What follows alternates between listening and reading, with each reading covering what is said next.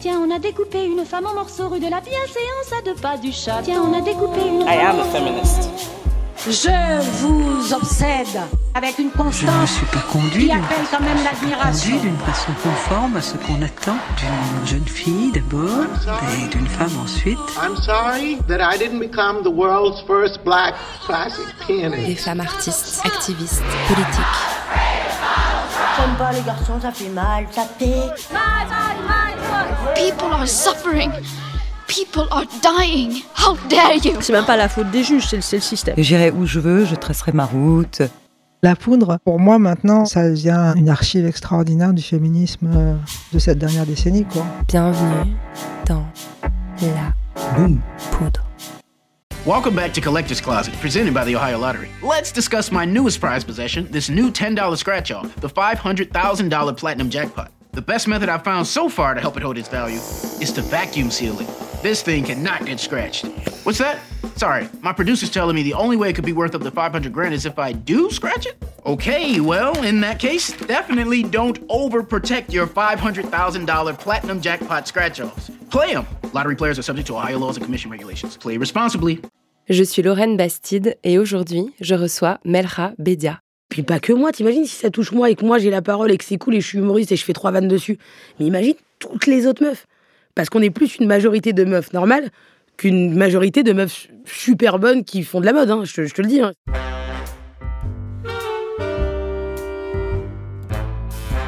Quand j'ai commencé à réfléchir à cette série d'épisodes autour des femmes dans l'humour, je n'avais pas conscience d'à quel point le sujet était subversif. Bien sûr, j'avais dans l'idée que l'humour reposait sur des ressorts sexistes, qu'il était temps que ça change, et que le fait de mettre des femmes sur les scènes de stand-up, ça allait forcément changer les choses. L'enjeu de tout ça, c'est la voix, le bruit, le volume, l'inverse du silence. Être une femme et monter sur scène pour faire se marrer les gens, c'est exactement l'inverse de ce pourquoi on est programmé. Être une personne minorisée qui dit très fort Hey, écoutez-moi C'est foutre le bordel. Tout ça, je le savais. Mais avec Melra Bedia, j'ai pris conscience du caractère narratif de ce geste. On fait rire en créant des personnages, des destins, des rencontres et des coups du sort. Et quand Melra décide de faire rire avec un personnage qui est un peu elle, elle fait trembler l'hégémonie. La même que dans le cinéma ou la littérature. C'est le female gaze sur l'humour, le female love, si on peut dire. J'ai adoré cette interview. Vous allez voir, ça galope sec. Le cerveau de Melra Bedia carbure à 250 à l'heure et je suis pas sûre que vous soyez prêts et prêtes. Avec Melra Bedia, on a parlé de foot, de Diams, incroyable le passage sur Diams, et de presse féminine. Melra Bedia, vous êtes comédienne, scénariste, réalisatrice. Vous êtes aussi humoriste. C'est par le stand-up que vous vous êtes fait connaître. Et j'ai appris récemment que vous vous apprêtiez à remonter sur scène. Ça m'a mis en joie. Ça fait trois ans que votre nom est prononcé avec insistance, je trouve. Euh, 10 millions d'abonnés à Amazon Prime vous ont vu dans Forte pendant le confinement, hein, plus ou moins en 2020. À peu près autant dans Miskina la pauvre que vous avez coécrite et co-réalisé. Et je vous confirme parce que j'ai vérifié, pour la jeune génération, c'est Ramsey que ah c'est le frère de Melra Bedia et c'est pas Melra ah c'est la sœur de Ramsey d'Eric et Ramsey donc bravo. Ça a fait. mis un peu de temps. hein. Ça a mis du temps. Ça n'a pas été facile. On y est, on y est.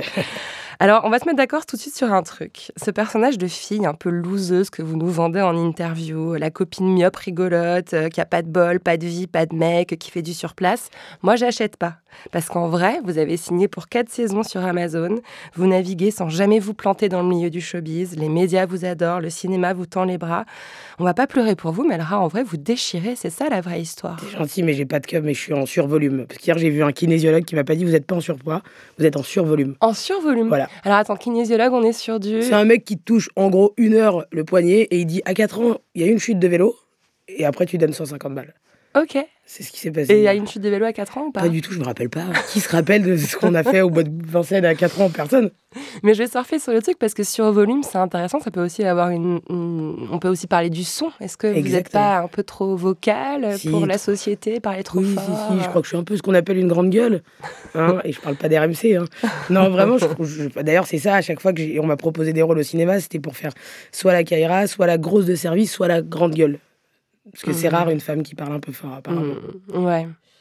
Bon, du coup, ce paradoxe que je souligne là, où en fait vos personnages c'est toujours un peu de la loose et en fait en réalité vous cartonnez, vous sentez ce paradoxe dans votre vie quotidienne ou... Euh, non, pas des masses. Parce que là, par exemple, avant de venir, bah, je suis arrivé sur mon scooter et j'ai perdu les clés.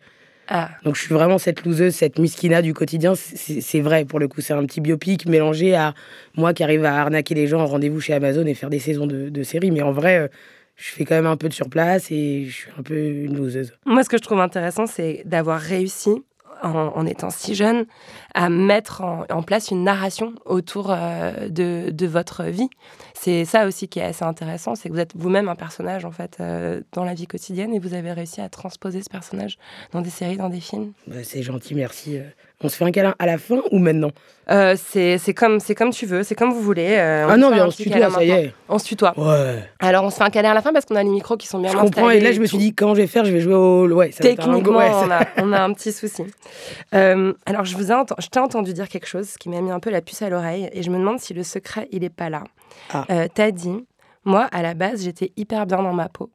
C'est la société qui m'a fait sentir pas à ma place. Ouais, en vrai, bah, quand t'es jeune, moi en tout cas, je sais qu'à mes 10, 13 ans, j'ai commencé un peu à analyser bah, le collège, après le lycée, les potes autour, les mecs, euh, une vie d'une ado de banlieue, d'Anière Gennevilliers, fin de ligne 13, tu vois. J'ai essayé de regarder avec mon regard de myope ce qui se passait autour de moi. Et, et c'est vrai que je me suis dit, moi, à la base, ça va.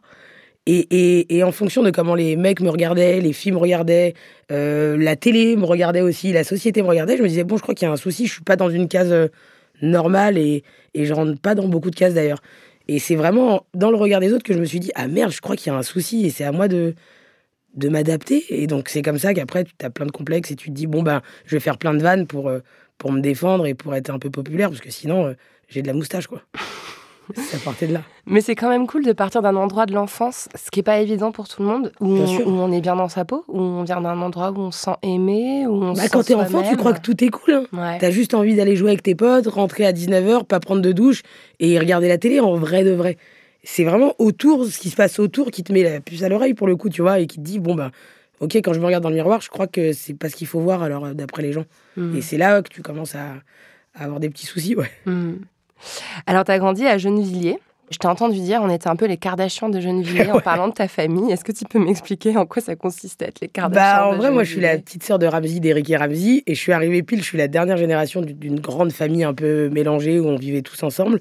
Et euh, comme je suis la petite dernière et j'étais la préférée de Ramsey, bah, j'ai reçu tous les kiffs de quand ton frère il devient connu et qu'il commence à gagner des sous. Et donc moi, j'ai pas trop vécu euh, la cité, la galère, la hesse, comme on dit. Et, et c'est vraiment Ramsey qui m'a emmené euh, faire mes, mes courses euh, dans des vraies papeteries dans le 16e. Enfin, tout ce qu'il a pas eu, il l'a mis sur moi. Et du coup, je suis pas devenue une connasse parce que je dis quand même bonjour, merci, au revoir. Ça, on, on m'a fait, on m'a fait. Ça, c'est l'éducation des parents, des des grands-parents. grands-parents, ouais, quand même. Mais j'aurais pu vite virer connasse, parce que j'ai eu un grand frère qui m'a laissé une carte bleue à, à 13 piges. Et moi, je prenais toutes mes copines de Gennevilliers et on allait chez Citadium ou aux Galeries Lafayette. Et je disais, venez, en plus, il a un compte G7. Genre, j'étais vraiment la Kardashian, euh, mais mixée à Arlette Laguillet, parce que je voulais que tout le monde m'accompagne.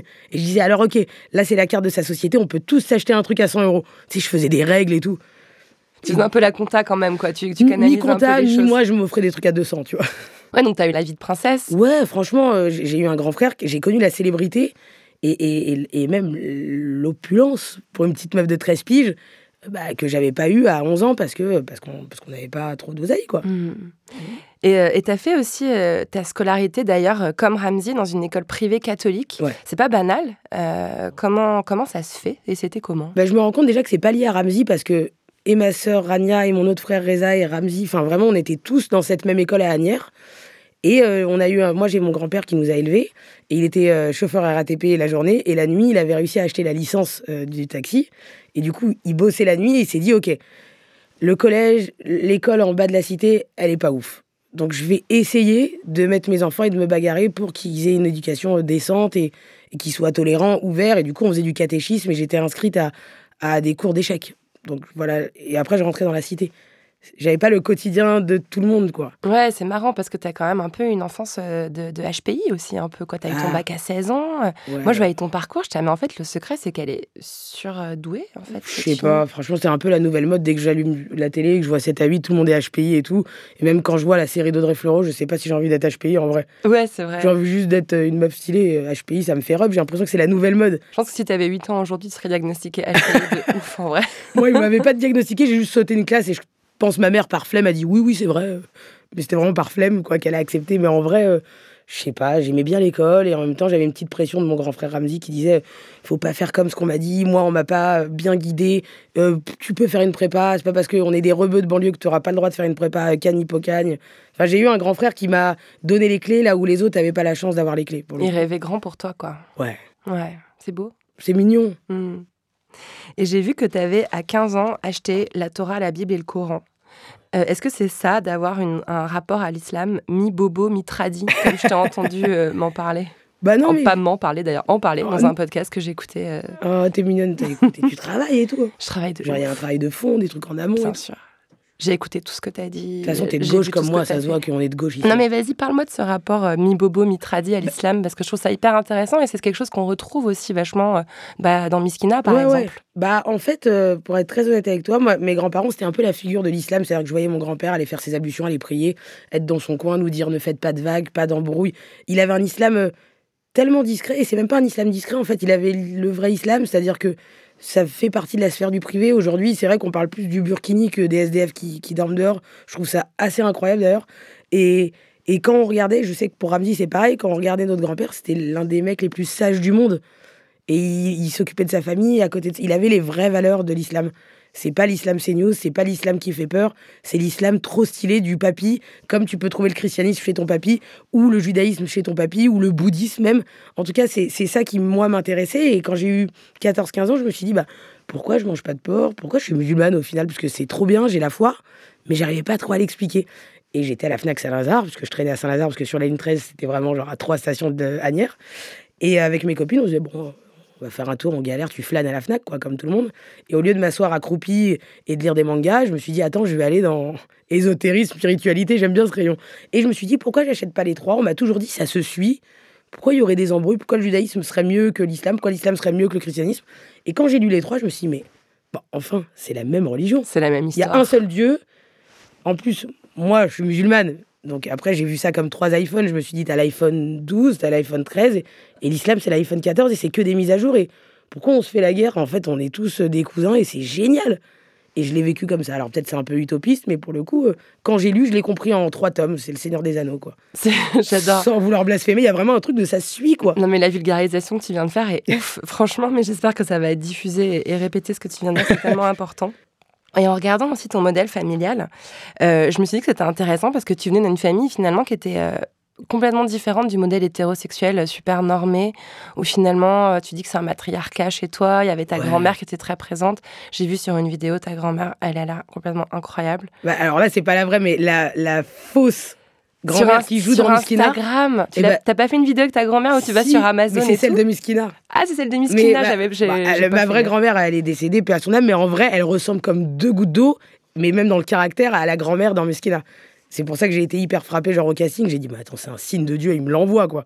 Et, Incroyable. euh, non, et chez nous, et même Ramzi, là, on faisait des interviews pour un film qui est sorti, on a fait un film ensemble, et je l'écoutais parler. Et c'est vrai que chez nous, c'est les femmes qui décident.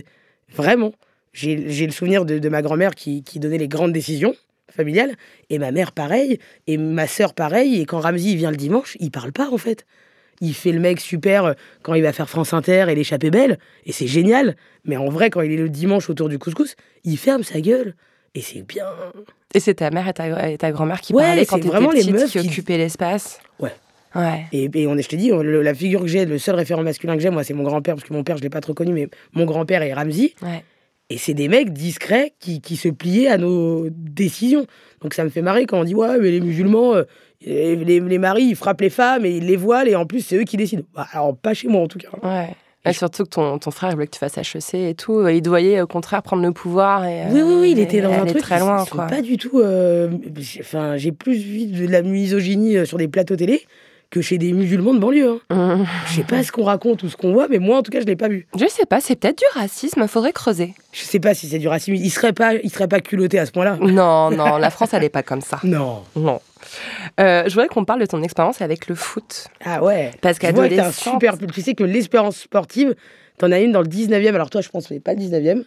Mais ce pull, il est assez ouf. Il y a une équipe qui s'appelle comme ça, l'espérance. Écoute, je suis complètement. Je l'ai trouvé genre dans un Emmaüs, je l'aime tellement. Depuis tout à l'heure, je me dis, waouh. Mais j'ai jamais compris ce qu'il y avait marqué dessus en fait. Je n'ai pas la ref. Bah, c'est un club, c'est un nom de club de. bah, alors, du, du coup, c'est où ça? Ar, Ar- Arcy, Canly Arcy. Bon, ça doit être un truc de province qu'on connaît pas trop. Mais il y en a une, une qui est très connue, une équipe dans le 19e. Arrête. Je te jure. elle- J'ai trouvé dans une friperie à Bruxelles d'ailleurs. Maintenant, je me remets le. Ah, bah, ça doit. Ouais. On va taper sur Google. Ouais, Canly Arcy, ok. On fera la petite recherche tout à l'heure. Il est trop stylé en tout cas. Bon, on, fera, on fera une photo ensemble pour qu'on puisse après Ouais, mettre sur Instagram, demander les infos aux gens et tout. Mais alors toi, donc tu as fait quand même deux ans euh, de foot à très haut niveau quand tu étais ado, quand tu avais entre 11 et 13 ans. Si j'ai bien compris, tu étais au PSG jeune. Tu as même été repéré par l'équipe de foot féminin de Cleveland aux États-Unis. Euh, C'est quand même euh, aussi assez hallucinant d'avoir été euh, hyper doué en foot en fait. Mais C'était pour un mec. hein. Je suis désolé. T'es allé je, faire je du voudrais faire une euh, réponse féministe, mais Ouais. je suis tombée amoureuse d'Arnaud Messager et je me suis dit, pour qu'il me regarde, ce mec, faut que je lui parle. Ah, mais c'est malin parce que euh, on n'est pas pas, si c'est nombreuses malin. à avoir fait ce move de devenir super forte en foot. Pour Oui, mais je l'avais pas vu venir, tu vois. J'avais pas prévu. Au max, je me suis dit, il va juste me choisir une fois dans son équipe et un jour, il va accepter de me tenir la main dans le rang. Et au final, bah, je suis devenue forte au foot, j'ai oublié Arnaud Messager et après, j'ai été passionné de football. Et t'en fais encore aujourd'hui? Moins parce que j'ai grandi et tout ça, mais, mais, mais je regarde toutes les compétitions. C'est-à-dire que tu peux me voir regarder euh, Metz-Nantes hein, en premier degré et jouer sur BetClick. Mhm. Je suis ce, ce gars-là, en fait. Et tu regardes aussi le foot féminin? Ouais, bah quand il y en a, ouais. Il y en a beaucoup moins et c'est moins présent et c'est dommage, mais ça commence à bouger, donc franchement, faut quand même kiffer un peu. Et du coup, tu as, fait des compètes, tu as, pratiqué intensément Ouais, un ouais. sport. Quand on est adolescent, c'est des, des choses qui sont assez euh, formatrices, je trouve. Qu'est-ce que ça t'a appris finalement, cette expérience Bah, De toute façon, les valeurs du foot, en vrai de vrai, elles sont assez géniales. hein. Si tu regardes bien, déjà, c'est un sport collectif, donc tu penses à l'autre. C'est pas un sport individuel. Je ne critique pas les sports individuels, mais quand tu te construis, comme tu dis, entre 10 et 14 ans, c'est génial de penser que t'es pas seul sur le terrain, tu vois. Et euh, et il y a des valeurs, bah, le, je sais pas, le respect, le dépassement de soi, tous les trucs qu'on qu'on note sur un papier et où et tu te dis, mais c'est vrai, mais comment, on le s- comment tu le verbalises, comment tu le. Tu le. Matérialise Voilà. Comment ça se traduit dans ta vraie vie T'as capté, quoi. frère, voilà. Ouais, c'est ça, comment tu le matérialises. Il y a un vrai truc où, sinon, c'est des grandes valeurs que tu lis au CDI à l'école. Et après, quand tu arrives sur le terrain, tu te dis, ah oui, en fait, c'est ça.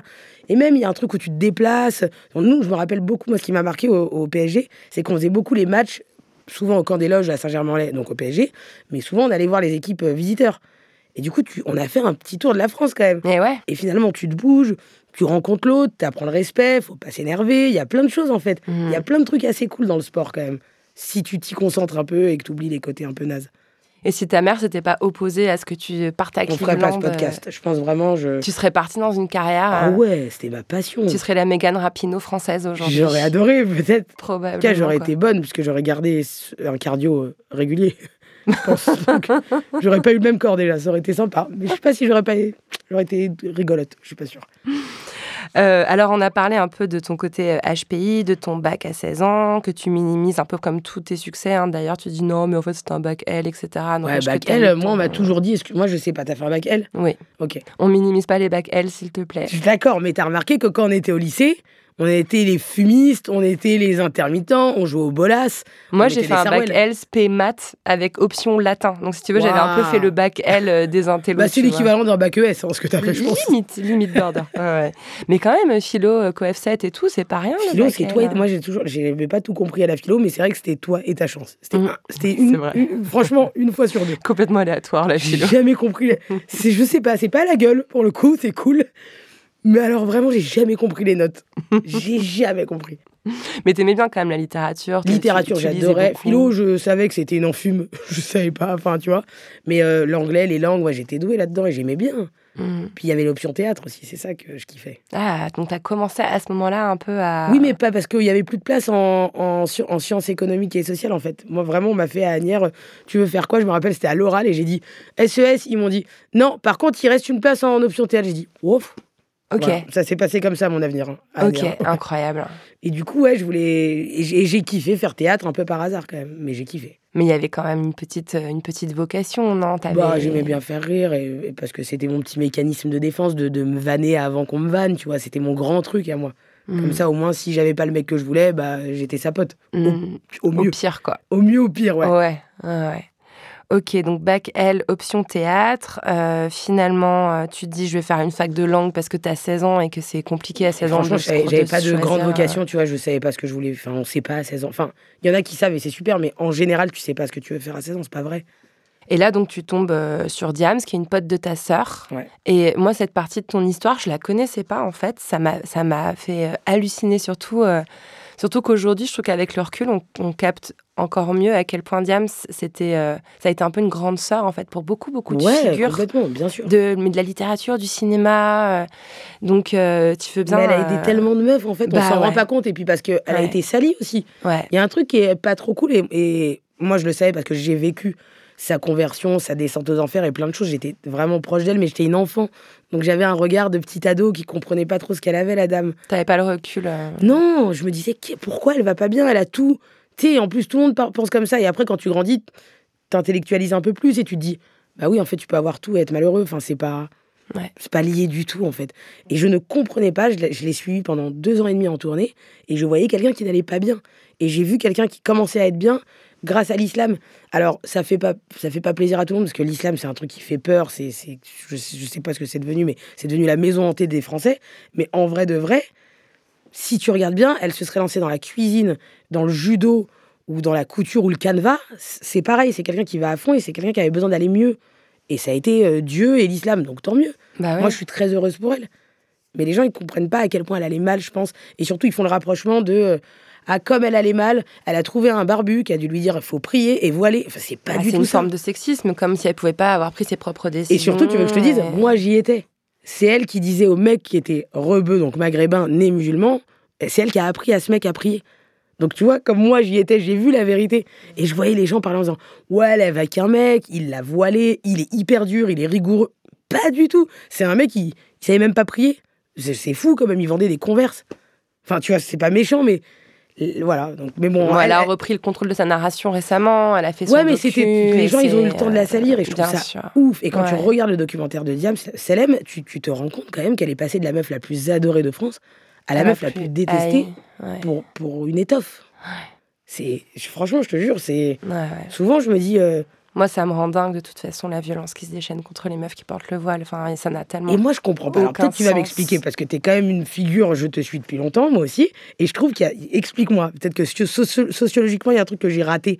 Mais- Bah, justement, sociologiquement, euh, c'est super intéressant. J'ai une, euh, une, une amie qui s'appelle Anan Karimi, qui est sociologue. Ok. Euh, faut vraiment que tu ailles écouter Ah, des podcasts ou des vidéos. Et, et elle a un bouquin qui sort là, tout prochainement.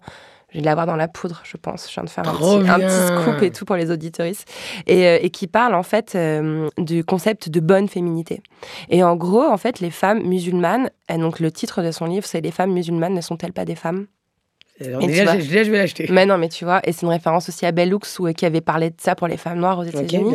et en gros, en fait, c'est un espèce de- d'entrecroisement de sexisme et de racisme où finalement on, on- on nie aux femmes musulmanes toute capacité à décider pour elles-mêmes. Exactement ce que tu viens de décrire pour Diams, tu vois. Ouais, ouais, Comme si le fait de, de décider de se couvrir les cheveux, c'était pas une décision Oui, qu'elles vois allaient plein de prendre. meufs qui arrivent à libérer leurs paroles, à dire les choses, à s'accepter, à parler de la femme, du corps, et, et, et surtout à, à, à dire que les femmes, elles, elles peuvent faire absolument ce qu'elles veulent. Et c'est ça le féminisme en vrai. Bah, exactement. et je comprends pas pourquoi les, les femmes autres, elles peuvent être féministes, mais les musulmanes, non. Bah, c'est exactement ce que dit Anan Karim. Ouais, c'est ça. Franchement, j'ai pas parlé à sa place parce que Non, personne ne le dit mieux qu'elle et je l'ai compris tout ça grâce à elle. Mais, euh, mais je veux dire ce que tu viens de dire. euh, Et Diam, c'est le bon exemple. C'est excellent. Et puis Diam, c'est pas une arabe, tu vois. Faut que tu comprennes que c'est la meuf qui ressemblait à toutes les autres meufs. Enfin, tu vois, c'est c'est Ouais. C'est rare. En plus, c'est quelqu'un qui avait du talent. Elle parlait à toutes les femmes, tu vois. Et ça, c'était ouf. Ouais. Les féminines, les pas féminines, les les ouais, donc les garçons manqués, les meufs un peu euh, frivoles, les meufs un peu rangées. Elle parlait à tout le monde cette fille. Et et, et en fait, c'est comme si elle les avait trahis. Et je comprends pas. C'est fou. Alors juste, elle allait pas bien en fait. Après, je pense que c'est aussi beaucoup les médias. hein. Enfin, tu vois, il faut toujours aussi euh, faire une Bah, toute façon, distinction. ils ont volé entre, des photos d'une meuf qui euh, va à la mosquée. À partir de là, normalement, on devrait même pas en parler. C'était aussi pour vendre Paris Match à un moment donné, hein, cette couve. hein. C'était aussi pour. euh, parce que je pense qu'il y a une grande partie des Français qui en ont rien à péter, qu'elle soit musulmane ou non. Bah, oui, bah, c'est une grande ça. artiste, elle a fait des textes de ouf. euh, Enfin, elle Oui, nous puis- a fait danser. elle Et nous puis a surtout, ils pensent qu'elle allait pas bien. Du coup, comme elle allait pas bien, elle a trouvé refuge en l'islam. En fait, non. Elle était convertie depuis qu'elle ouais, elle avait 18 ans. Mm. Donc elle a toujours été musulmane. Mais elle s'est juste intéressée à cette religion qui lui a tendu la main à cette. Enfin, tu vois, il y a un truc de qui est assez injuste, je trouve. En tout cas, il y a quelque chose dans l'histoire que du coup, euh, comme on a passé beaucoup de temps à parler euh, de cette histoire de religion, euh, Ouais. on est passé à côté du fait qu'elle a donné des coups de main hyper importants à plein de meufs de son entourage, notamment à toi. Ouais, c'est ça. T'as Euh, bien réorienté. T'as hein. vu Parce que comment là, on parlait en là, on partait en Iran. On partait. euh, moi, j'adore. Je sens que on va se prendre un café après. Ouais, si tu veux. Franchement, tu veux pas des petites viennoiseries? Si, si, il y a ça dans le coin, on va trouver ça. Mais raconte-moi du coup comment tu t'es retrouvée à 16 ans, surtout qu'en fait, tu racontes hyper souvent cette histoire et moi j'ai du mal à comprendre le saut qui se fait entre, à la base, tu l'accompagnes pour l'aider à, à, sortir ses casquettes et ses chaussures et pour repasser ses t-shirts. Et en fait, deux minutes plus tard, tu te retrouves sur scène à faire des sketchs quoi. en impro, en ouverture de ses concerts. À 16 ans, qu'est pas ça Je sais pas, mais elle est folle et c'est là où elle est, elle est forte aussi, Diams, tu vois. C'est qu'elle avait vu un truc que moi, j'osais pas voir, tu vois. C'est-à-dire que j'adorais faire rire, mais il n'était pas question pour moi de monter sur scène et tout. Mais elle savait que ça devait être un rêve enfoui, tu vois, que je cachais comme plein d'autres rêves. Genre et, et elle m'a dit, viens faire une année sabbatique, tu réfléchis à ce que tu veux faire et tu verras après si tu vas aller en fac de lettres, en fac de... Et j'y vais avec elle. Et elle me dit, ça te fera de l'oseille, tu vas apprendre un métier, c'est super l'habillage, t'adores les fringues. En plus, il faut savoir que Diams, c'est l'une des meufs les plus dures au monde pour travailler avec elle. C'est-à-dire que c'est la meuf la plus perfectionniste que j'ai jamais vue. C'est-à-dire que j'ai pleuré. Moi, ma grand-mère, elle est morte, j'ai pas pleuré. Par contre, j'ai fait l'habillage de Diams, j'ai pleuré. Faut que tu comprennes à quel point elle est dure dans le travail, elle sait ce qu'elle veut. Et moi, je savais pas du tout que c'était un vrai métier, l'habillage. Je pensais que c'était tu lui ramènes son jogging et tu rentres chez toi. Mais pas du tout. Déjà, fallait s'occuper des choristes, fallait s'occuper des musiciens, fallait les laver tous les jours. Bon, il y a plein de fois, j'ai pas lavé, je vous dis la vérité. hein. Là, je peux le dire. Il y a plein de fois où il y a deux, trois costumes. non. Révélation dans la poudre. Les costumes de Diams n'étaient pas lavés. Non, mais en gros, il y avait un truc où c'était un vrai travail, un vrai big up à toutes les habilleuses de France d'ailleurs. Bien sûr. Et tu sais, il faut mettre le briquet au bon moment parce que quand elle chante la chanson SOS, il faut qu'elle prenne le briquet, qu'il fasse comme ça. Ouais. Moi, j'oubliais tout le temps le C'est briquet. comme accessoriste sur un film. Ah, mais c'est hein, dur, exactement. sont très très précis et exigeants. Et du coup, elle pensait me faire une fleur, sauf qu'elle elle a, signé mon arrêt de mort pendant une semaine parce que tous les techniciens avaient de la peine pour moi et tout. Vraiment, j'en revois parfois qui me disent ça va mieux, tellement j'étais traumatisée. Et je sais pas, la première date au Shabada, c'était à Angers, on avait fait une semaine de résidence où on répétait. Et la première date, on est au catering et il y a tous les techniciens et elle fait un espèce de petit pitch un peu, un, petit speech de, courage, de- Et elle me dit, à la fin, au fait, toi, tu vas faire la première partie ce soir. Et je dis, non, c'est pas possible. Déjà, j'étais en tachycardie de trouver le bon t-shirt noir où on voit pas son soutien-gorge, qu'il est pas blanc. Non, mais franchement, j'étais dans des doses, moi, ça allait pas. hein. J'allais chez Decathlon à Angers, je connaissais tous les magasins de sport et tout. Non, mais c'est. Et elle me dit, je dis, mais c'est-à-dire, après, je vais la voir. Elle me dit, non, non, tu, tu vas faire les vannes. Je dis, mais Mélanie, je, je, sais pas, j'ai pas de sketch. Pas... Elle me dit, vas-y, je monte ce soir-là sur scène parce qu'il fallait meubler. Il y a vraiment cinq minutes où il fallait que tout le monde aille se changer. C'est pour chauffer un peu la salle et tout, c'est ça En fait, je- j'intervenais deux fois. Il y avait les premières parties. D'ailleurs, j'étais avec Madame Irma. Non, c'était. Ouais, Irma Irma. Irma, Madame Irma, je l'ai appelée. Irma la chanteuse. Irma, la chanteuse. Ah, mais il y avait non. Ben l'oncle Saul. Ah, mais j'aime tellement Irma. Et ben, c'est pour te dire qu'elle a, idole. elle a été témoin de mes vomissements euh, intempestifs pendant je cette tournée. savais pas ça. Et c'était cool parce qu'on se partageait un peu la scène et c'était pas prévu. Surtout eux, ils, c'était des vrais artistes. Moi, j'étais juste une meuf qui galérait, qui savait pas quoi faire après le bac. Et du coup, quand je suis montée sur scène, j'ai commencé à faire des impros sur le voile parce qu'à l'époque, il n'y avait pas des gens très bienveillants qui venaient aussi en salle la voir pour, pour voir si elle se voilait, si elle mettait une casquette, si elle avait une capuche. Tu vois, il y avait vraiment ce climat pas cool. Et du coup, je montais, je détendais un peu l'atmosphère sur le voile, je parlais euh, du métier d'habilleuse, je charriais Diam sur ses goûts de merde en stylisme. Donc, tout doucement, j'ai commencé à écrire sur scène avec les gens des impros qui sont devenus des mini-sketchs. Et après, j'ai fait deux ans avec elle. Mais je sais, je saurais pas te dire pourquoi. Ce jour-là à Angers, elle m'a dit Tu vas faire les premières parties. J'ai pas compris. Mais peut-être aussi que, justement, comme tu avais ce regard euh, bon, très intelligent, très politique sur le monde, et genre, ça suffit de te défendre du fait que tu es T'es genre hyper, hyper On sharp. va aller, bon, on va euh, aller ça- vraiment à ça faire un brunch. hein, C'est plus un café là. Et peut-être que du coup, ça lui permettait de mettre une distance aussi. Peut-être qu'il y avait tout ce bruit de fond dans la ouais, société ouais, sur c'est- à je jure qu'elle montait sur scène, c'était pas cool. Bah est- ouais, non. tu venais un peu aussi euh, mettre les pieds dans le plat, euh, dédramatiser, euh, parler directement du sujet qui fâche, Ouais, comme ça ouais, au après, moins. elle avait un euh, public qui était. Mais c'est juste qu'il y avait vraiment des gens pff, mal intentionnés sur, sur les dates.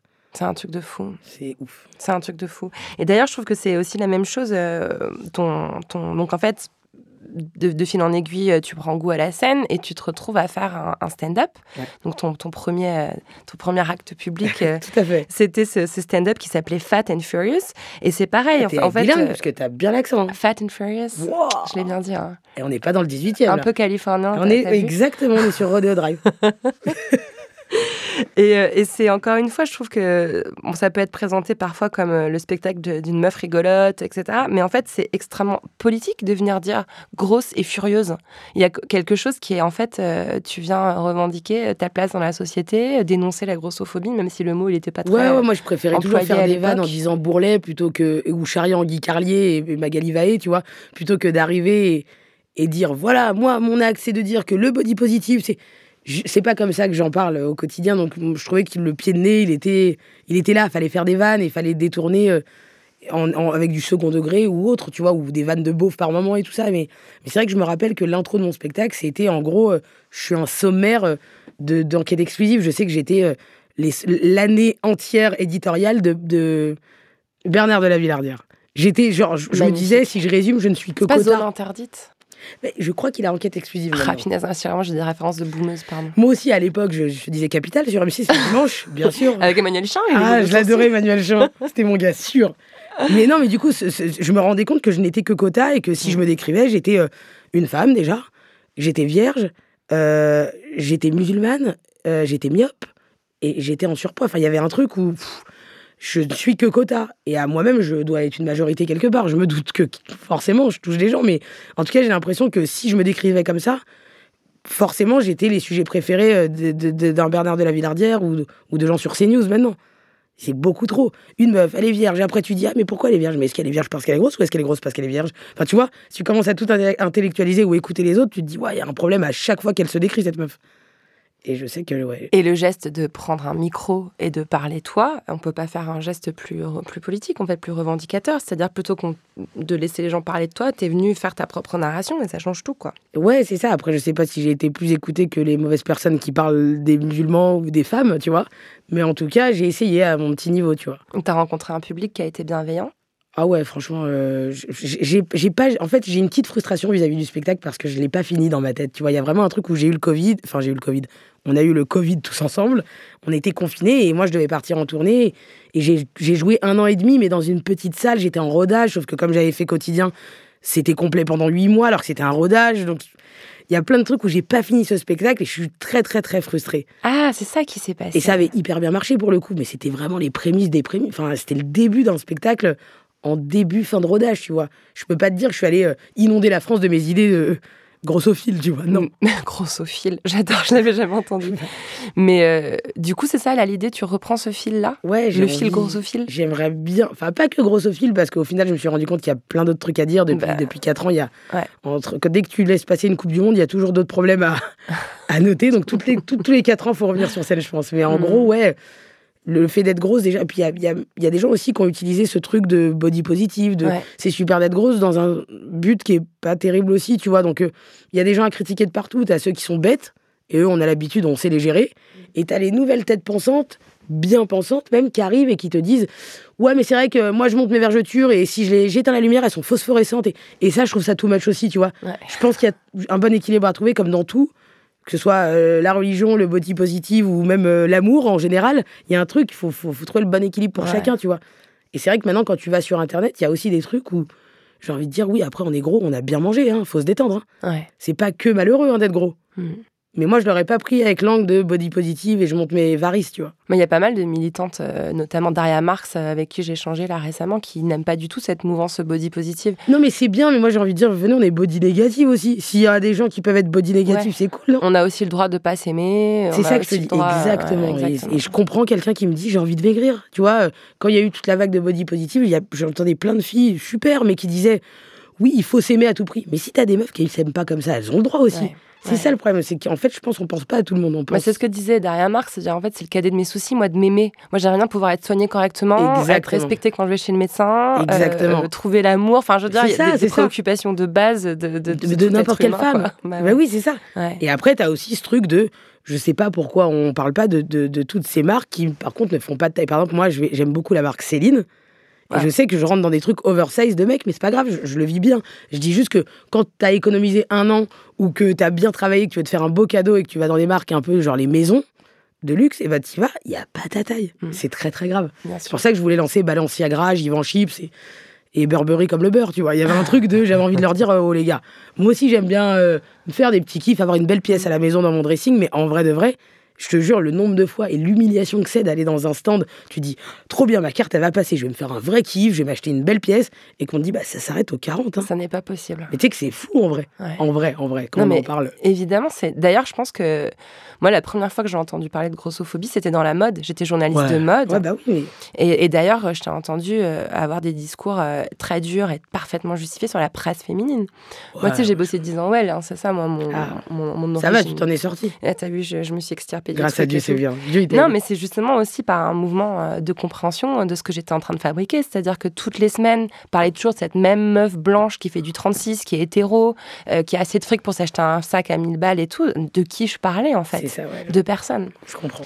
Et, euh, et tu l'as dit, hein, que la presse féminine te faisait te sentir comme de la merde toutes les semaines quand tu voyais Ouais, les et puis pas kiosques. que moi, t'imagines si ça touche moi et que moi j'ai la parole et que c'est cool et je suis humoriste et je fais trois vannes dessus. Mais imagine toutes les autres meufs. Parce qu'on est plus une majorité de meufs normales qu'une majorité de meufs super bonnes qui font de la mode. hein. Je, te- je te le dis, hein, c'est les gens ils achètent des magazines de mode pour rêver, pour pour s'évader et tout ça. Et si c'est comme ça que tu fais évader les gens en mettant des meufs qui ne leur ressemblent pas, ça je trouve que c'est le truc le plus grave. Et c'est pour ça que j'ai beaucoup de mépris pour la presse féminine, mais pas que elle, tu vois.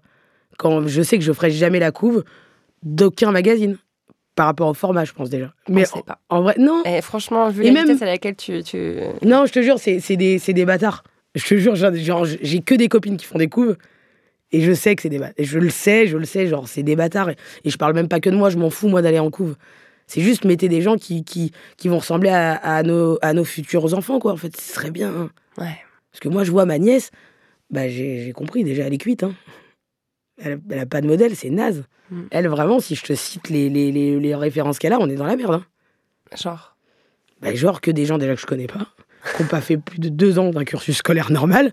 Et, euh, et je te parle même pas des influenceurs, parce que eux, bon, je pense qu'ils vont disparaître. C'est vraiment, s'ils ils vont disparaître très vite, je, je l'espère. Mais en vrai de vrai, elles ont pas de, vrais rêves, tu vois. Ouais. Elles ont des références, franchement, ça, ça fait peur, quoi. Et tu te dis même, je, je- même parfois, ils ont un truc aussi, la, la presse féminine, enfin la mode en tout cas, c'est ils vont s'inventer une life de ah non, en fait, on va être irrévérencieux et on va mettre Aya Nakamura en couve. Mais tu mets Aya Nakamura parce que c'est une énorme star en fait. Tu mets pas Aya Nakamura parce que tu as une position et tu prends parti, c'est pas vrai. Même là, tu vois, il y a une forme de, de je sais pas, d'intérêt derrière, il y a un truc qui est malsain. Même de présenter comme un geste politique subversif Mais le fait de mettre en couve la meuf qui vend le plus de disques en France. Mais alors c'est que c'est une star, c'est une star. heureusement qu'elle fait la couve. C'est pas un événement qu'elle l'a fait, ça c'est une star. Mm. Elle vend comme personne, elle est numéro un, elle est belle, c'est une femme forte. Bah, et là, t'as envie de, justifier derrière. Évidemment qu'elle des en vraies meufs. Bah ouais, non, ouais. franchement, c'est pas cool. Je pense que je vais mourir et il y aura toujours pas de vraies meufs en couve. Moi, je crois pas parce que j'ai l'impression que, que, tu, que tu fais bouger euh, les choses, comme on dit dans la presse féminine. je crois Euh, franchement, euh, forte ou miskina, c'est quand même un truc assez fou. Euh, et c'est important de préciser que c'est des rôles que tu incarnes, mais aussi que tu écris, que tu Ouais, penses, euh, même que tu réalises euh, dans le cas de miskina. Et toi, tu as fait de la meuf grosse, mal dans sa peau, le personnage central, l'héroïne euh, d'une fiction. Et ça, c'est déjà euh, un, un énorme pas franchi dans cette euh, représentation. Je veux dire, jusqu'à maintenant, la- ton, ton personnage, c'est plutôt la meilleure amie de l'héroïne qui était Toujours, mince toujours. et blonde. Quoi, tu Toujours, vois. genre là, quand on me propose des rôles, alors là, on me propose d'autres rôles maintenant, mais quand même, au début, il y a toujours le truc de c'est la meilleure amie de, de l'héroïne qui est bonne, c'est c'est la, la meilleure pote du mari qui est beau, ou lui qui est un peu pas dans la case euh, cool, même lui, c'est un mec, donc il a le droit, tu vois. Ouais, ouais, c'est c'est une catastrophe. Mais ça va mieux dans le cinéma, moi, si je peux me permettre. Bah écoute, par- Les et gens par- prennent leur ordi et, et- et écrivent, en fait, et ça se fait, et c'est- c'est trop stylé, en fait. Bah, justement, je me posais cette question de l'importance de qui écrit. Euh, parce que c'est quelque chose dont, dont j'avais parlé, par exemple, avec Fanny Herrero, tu vois, Ouais. en tant que scénariste, où elle, où elle, enfin, il y a beaucoup de, de personnes qui le disent. En fait, euh, tout, tout, tout dépend de qui fait les scénarios. Et les scénarios, ils ont été écrits pendant, pendant des décennies euh, par toujours les mêmes mecs blancs hétéros. Donc, évidemment qu'il y avait toujours euh, une bonasse qui se faisait culbuter, quoi. Non, mais Non, mais et ça, et donc du coup, c'est important le, le moment où tu prends la plume, tu te constitues aussi des équipes assez variées pour écrire. Bien sûr, mais moi je trouve que ça va de toi. mieux en mieux et je, et je- et je suis beaucoup de l'autre côté, du côté atelier d'écriture, du côté. J'ai une productrice qui s'appelle euh, Margot Marciano, elle est super parce qu'à chaque fois qu'elle me fait rencontrer des scénaristes, déjà il y a des meufs. Ça fait quatre. Il y a cinq ans, elle me faisait rencontrer des mecs parce qu'il y avait que des mecs. Enfin, on lui parlait, on lui proposait que des mecs et elle, elle allait chercher, tu vois. Elle allait à la sortie de la féministe, elle, elle s'est bagarrée là par exemple. Je prépare un, projet, il y a deux meufs dans l'atelier et on écrit qu'entre meufs et c'est chambé. Et en même temps, dans Meskina, on est deux meufs et après t'as des mecs. Mais les mecs, à chaque fois qu'il y a un problème, ils disent pousse, ok, déconstruis-moi. Je sais que je j'ai pas agi bien et tout. Je te jure, ils le reconnaissent. J'ai beaucoup de chance d'écrire avec ces scénaristes-là. Mais c'est vrai qu'aujourd'hui, c'est en train de bouger parce qu'il y a de plus en plus de scénaristes meufs. Il y a de plus en plus de scénaristes meufs qui veulent réaliser. Parce qu'avant, t'avais juste des scénaristes qui étaient pas très respectés comme beaucoup de scénaristes, les pauvres. Et maintenant, t'as des scénaristes meufs qui se disent Ok, je vais faire mon projet, je vais aller au bout, je vais le financer et je vais écrire en fait. Et il y en a beaucoup, et je sais que ça, ça bouge, parce que je le vois de l'autre côté, tu vois. Et ça, et, ça, et ça bouge et ça marche parce que on avait aussi toujours euh, le discours en face. Bah, D'ailleurs, c'est ce qu'on dit dans la presse féminine, hein, pour boucler sur un truc que je connais bien. Genre, on peut pas mettre euh, une meuf grosse ou une meuf noire en couple parce que ça vend moins bien. On, Je suis on- pas sûre, est-ce qu'on peut essayer? Eh ben, Je- Tu sais quoi, c'est mon rêve. qu'on. Exactement. Et euh, et t'as quand même démontré avec Forte, euh, c'est délirant, c'est 9 millions, 10 millions de téléspectateurs. Miskina, ça cartonne, t'es reconduite pour une deuxième saison. C'est bien la preuve qu'au contraire, il y a un besoin d'histoires Bah, tu euh, sais, pour faire différentes. ma- ma- juste vraiment sur forte, comme on a fait, la- on a eu la chance de faire sans avant-première avant qu'on ferme le cinéma, mais on le savait pas. Du coup, on a fait vraiment une vraie tournée. Et je te jure, à la fin, tu sais, on- dans les avant-premières, on fait des débats ou des présentations, mais en tout cas, les gens posent des questions ou te donnent leur ressenti. Et je n'ai jamais eu autant de, de de gens ou de mères de famille qui venaient avec leurs enfants, mais toutes différentes, hein, que ce soit des femmes blanches, euh, rebeux, renois. Il y avait même un couple euh, euh, qui était homo, mais qui avait adopté une enfant qui était chinoise. C'est-à-dire, vraiment, je peux te dire, il y avait de tout. Et à chaque fois, ils me disaient, mais merci, parce que ma fille, quand elle allait à l'école, elle avait une petite boule au ventre. Et le fait de voir des gens à la télé qui lui ressemblent, des gens normaux, bah du coup ça lui fait ça lui fait vraiment plaisir parce que les gens lui en parlent en cours de récré. Enfin tu vois, il y a eu un truc de putain. Alors je sais pas si j'ai fait bouger les choses. En tout cas, il y a au moins une demi-douzaine de gosses vers Strasbourg qui étaient un peu cool avec Fort, tu vois. Et, et ça m'a fait grave du bien parce que je me dis, venez, on fait des films avec des gens qui nous ressemblent. Bah ouais. Moi, je me, je me sentais pas trop. euh, je m'identifiais à pas grand monde, tu vois. J'étais fan de Louis Funès. Ça, c'est intéressant. Bah, parce ouais. que lui non plus, c'est pas vraiment un canon en réalité. euh, Ouais, mais tu vois, c'était un mec différent. Et Ah comme ouais. nous, on se sentait différent, bah, du coup, on s'est rallié à un mec qui faisait des bruits bizarres et qui, avait une calvitie, tu vois. Mais en vrai de vrai, j'avais pas une meuf qui me ressemblait. Mm. C'est pas vrai. J'avais Zidane et encore un même mec avec une calvitie, mais j'avais pas, je te jure, c'était un rebeu, donc on, on s- on s'est tous un peu identifiés. Mais en vrai de vrai, il n'y a pas de meuf, moi de ma génération, que je pouvais regarder, euh, peut-être un peu une diams. Et tu vois, c'était pas une rebeu, mais au final, bon, Ouais. je l'ai voilée, donc c'est pas mal. Ouais. non, non, mais c'est c'est super intéressant. Et je trouve d'ailleurs qu'il y a encore un signal aussi de, du fait que ça avance. C'est que euh, dans Miskina et dans Forte, moi, tu vois, la première fois que je les ai vus, là, je les ai re-regardés avant ton interview avec, un regard euh, plus euh, critique. Mais j'étais là, genre, ouais, mais enfin, c'est chiant parce que, encore une fois, il faut que la meuf grosse, elle maigrisse, elle apprenne à marcher avec des talons, elle devient féminine et elle se trouve un mec pour être heureuse. C'était là, genre, bah, on peut pas juste faire une sorte d'une meuf grosse qui est, on s'en fout qu'elle Ouais, est ils grosse. étaient pas prêts, et- ils auraient pas été prêts. Je te jure. mais là, du coup, je trouve que hum, dans ton dernier film, euh, Très Très Grande Classe, Ouais. c'est déjà un peu mieux, même s'il y a quand même un objectif de trouver un mec et tout. Bah, en même temps, elle le trouve sans vouloir, d'ailleurs, le mec. Ouais, il y a- il y a- mais tu sais ce qui m'a touché dans ce film-là, qui est un film archi familial, qui est vraiment comédie-comédie. euh, ce qui m'a touché, c'est que la première, c'est la première fois de ma vie que je reçois un coup de fil d'un réel qui me dit Je veux que tu sois une prof de français. Et que tu sois une femme qui, qui, qui est pas forcément heureuse, mais qui va tomber amoureuse. Et, et je me dis Waouh, on me l'a jamais proposé, Ouais. tu vois. Soit j'étais la rigolote de service, soit j'étais la grande gueule, parce que j'ai une voix rauque. euh, où, où, tu sais, je suis. Tu sais, ils disent souvent les meufs un peu grosses ou les meufs humoristes, c'est des meufs qui ont plein de choses à dire. Et, euh, euh, tu sais, c'est comme une forestier, t'as l'impression qu'elle va te faire rire tout le temps et tout, mais en fait, on est juste des meufs. Enfin, tu vois, on peut être douce. Si on est énervé, bah, on parle un peu fort, mais comme les mecs, tu vois. Et tu vois, ça m'a frappé aussi dans l'humour, ce truc-là de. Un mec, il a le droit d'être euh, vulgaire sur scène. Il est, si demain il fait un sketch un peu vulgos, on va lui dire, Attends, c'est un génie quand même, il, est, il va loin. Il, a- est irrévérencieux. il est irrévérencieux, je l'ai entendu, tu vois. Et quand une meuf fait le même sketch, elle est vulgaire. Et je me suis dit, waouh, là, on a du chemin à parcourir. Et je te parle de ça il y a 5-6 ans. Mm. C'était pas il y a longtemps. hein. Mm. Et, et c'est ça, c'est là où je me dis, en fait, ouais, t'as un truc où la meuf, c'est on- on- c'est les mecs qui écrivent beaucoup, là, tu vois, les films. Et Frédéric Kering, quand il m'a proposé ce rôle, il m'a juste dit, écoute, c'est une meuf, euh, elle a un peu du père, mais c'est une prof de français. Elle arrive pas à se faire entendre par ses élèves. Je dis, oh, bah putain, ça change. Bah, c'est vrai que dans ce rôle, on en a rien à foutre euh, de ton poids, on en a rien à foutre Ouais, de on- ton on fait pas un origine. de tout ça. T'es juste un perso de meuf. euh, euh, en plus avec ses petites ambiguïtés, à la fois altruiste et égoïste. Oui, mais comme n'importe quelle personne, voilà, tu vois, qui ça peut être ta collègue, ouais. tu vois. Je l'ai trouvé super ce film. Euh, alors attends, parce que là on part complètement, euh, on s'éloigne de mes questions. Ah, merde. non, alors voilà, moi euh, je voulais savoir en fait si t'étais pas un tout petit peu contre le fric. Toi aussi. Un peu comme quand tu parlais de Diams tout à l'heure. Bah, Parce que tu vois, quand je t'entends parler de Miskina, de l'équipe de scénaristes que tu as créée autour de toi, ou quand je t'entends dire euh, euh, j'ai l'impression d'être une très mauvaise comédienne et que s'il n'y a pas de choses qui me touchent, je ne vais pas, je vais pas réussir à bien jouer, des choses comme ça. J'entends euh, la meuf un peu contrôle fric, qui a envie que tout soit nickel, parfait, qui se met la barre hyper haut tout le temps. Bah écoute, je sais pas parce que moi je ressens pas ça. Enfin, c'est un. Bah là, tu touches à un truc, on va faire une psychanalyse. hein. C'est toujours un peu ça. C'est un peu ça. J'ai envie de m'allonger, mais en même temps, le, le fauteuil est rouge. hein. On est pas mal, hein. On est pas C'est un peu confortable, tu vois. Je, fais toutes les, les conditions sont réunies pour que Non, tu te laisses un petit porter. tapis et tout. J'ai envie de parler de Sigmund, mais euh, non. euh, je sais pas. Alors, c'est, c'est, je pense que c'est inconscient pour le coup parce que j'aime bien tout contrôler. Par exemple, j'aime pas boire d'alcool, j'aime pas prendre de cachet. euh, tous ces trucs-là, j'ai du mal parce que j'ai l'impression que je vais perdre le contrôle. Et ça, c'est vrai que j'ai un problème avec ça. Après, dans le travail, j'aime bien m'inventer une live de meuf qui fait pas gaffe, qui est un peu à l'ouest. Je sais pas, c'est un truc comme quand on me dit euh, t'es drôle, je dis ah mais je fais pas exprès. J'arrive pas à assumer des trucs cool et stylés. Donc je sais pas, il y a, il y a un truc à creuser. Je vais retourner voir le kinésiologue. De toute façon, je lui dois 150 balles. Donc, euh. Et écoute, moi je trouve cette histoire de volume est vachement intéressante. Putain, hier, il m'a engueulé, je te jure, j'étais allongé, il me touchait, le... enfin, il était en train de prendre mon pouls. Il mais- prend le pouls là sur le, le mais genre poignet, ans, hein, une heure, hein, il est resté comme ça. Ouais, j'ai déjà fait une fois. C'est vrai C'est un peu spécial. Ah bah écoute, je sais pas, j'ai pas détesté, en tout cas, je trouvais que ces, ces mots résonnaient. Ah, mais, euh, mais il m'a dit un truc à un moment donné, il m'a dit, vous n'êtes pas en surpoids, c'est un édredon que vous êtes créé. J'ai dit, ah, waouh, un édredon, c'est pas un plaid, hein, c'est un édredon. Incroyable. Et j'ai dit, ok, super. Bah écoute, et après, il m'a dit, c'est du survolume.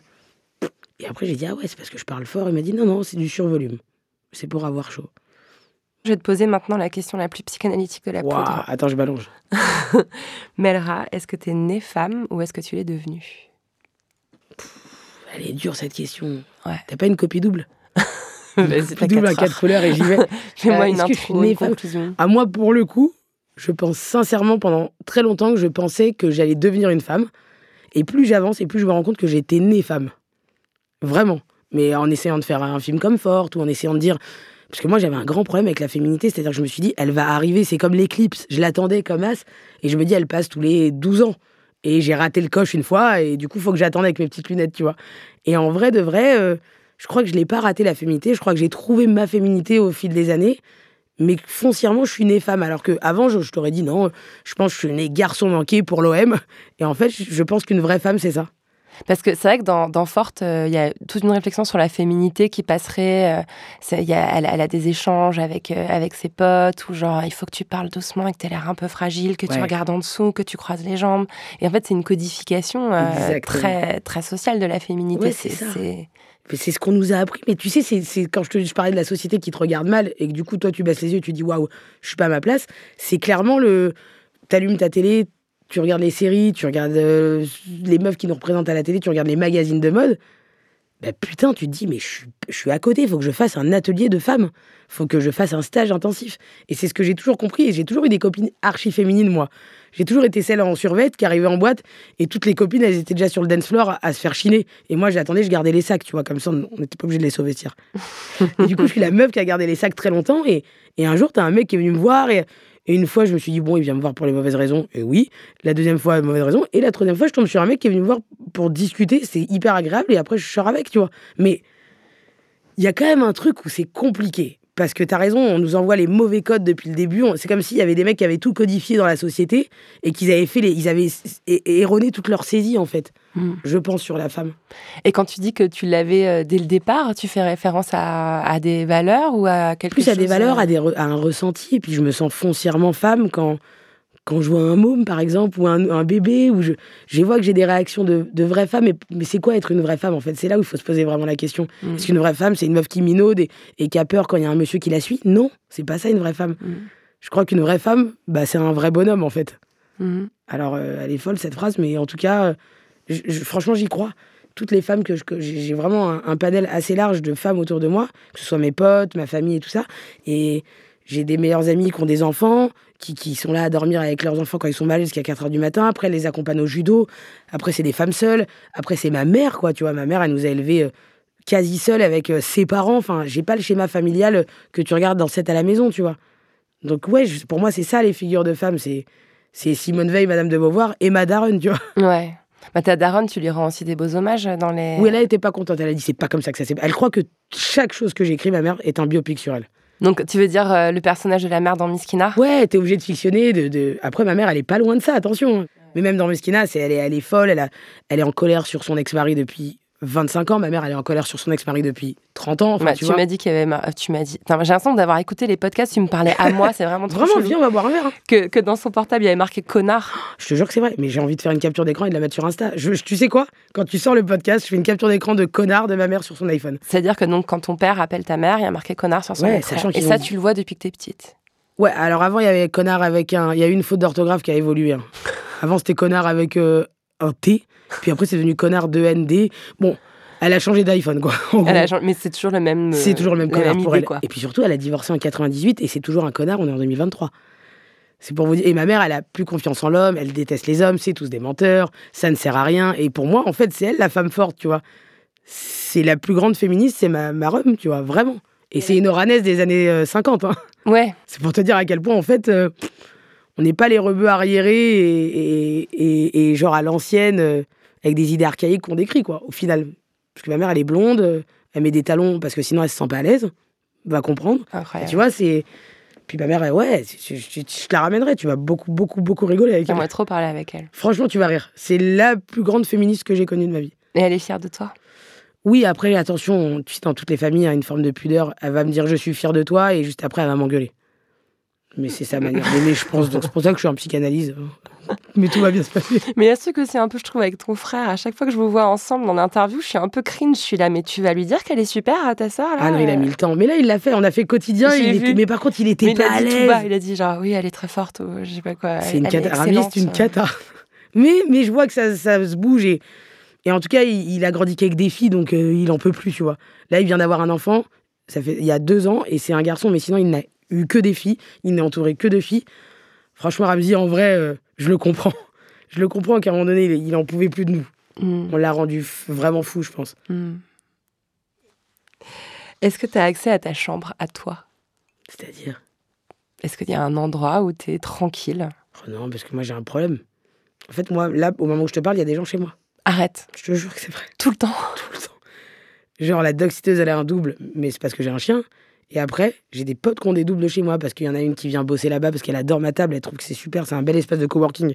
Donc j'ai une pote qui a pas de bureau, elle bosse là-bas. J'ai euh, j'ai tout le temps des gens chez moi, je te jure que c'est. J'aime bien, ça me rassure, j'arrive pas trop à être seule. Je suis un peu comme Dalida, j'aime pas le dimanche soir. Ah ouais, J'ai envie de faire des fêtes et tout. ok. Mais du coup, ouais, j'ai un problème un peu avec la solitude. Mais il y a. Ouais, non, j'ai pas trop accès à ma chambre à moi. J'ai l'impression que tous les canapés chez mes potes, c'est ma chambre à moi, en fait. Vraiment. Et du coup, quand tu as envie de, de créer, d'écrire, euh, as, des stratégies pour arriver à. Bah, je m'invente toujours une vie de je vais aller en Normandie vers être tard. Au final, je me rends compte que je finis à Marseille avec 12 000 potes. Donc ça n'a aucun sens. Mais mon moi intérieur, mon surmoi du, du SAD, tout ça là, en vrai de vrai, il aimerait bien aller dans une petite chaumière euh, à deux heures de Paris, écrire avec un feu de cheminée et, et un bûcheron qui me ramène du bois. Ah, tu tends vers ça quand même. Ah, j'aimerais bien. Ouais. Le bûcheron quand même, on, on reste dans la, dans la quête un peu Ouais, euh, bah, de toute façon, amoureuse. on a regardé M6, la petite maison dans la prairie. Hein.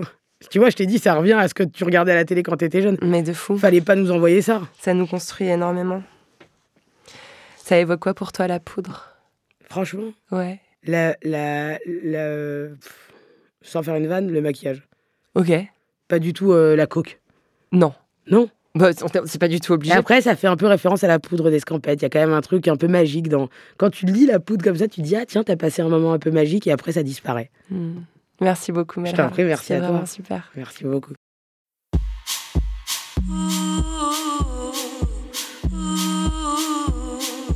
Merci à Melra Bedia d'être venue faire parler la poudre avec moi. La Poudre est un podcast de Lorraine Bastide, diffusé en exclusivité sur Spotify. À la production, Marie-Laurence Chéry, assistée par Sophie Volatier-Godard. À la prise de son, au montage et au mixage, Marion Emery. Le générique est une réalisation de Lorraine Bastide et Marion Emery sur une idée originale de Aurore Meyer-Mailleux et un tapis musical signé Bonnie Banane. Vous pouvez retrouver la poudre sur les réseaux sociaux et nous y faire tous vos retours. Les livres associés à chaque épisode sont rassemblés sous le hashtag La Poudre. Merci pour votre écoute, prenez soin de vous et surtout, surtout, continuez de faire parler la poudre.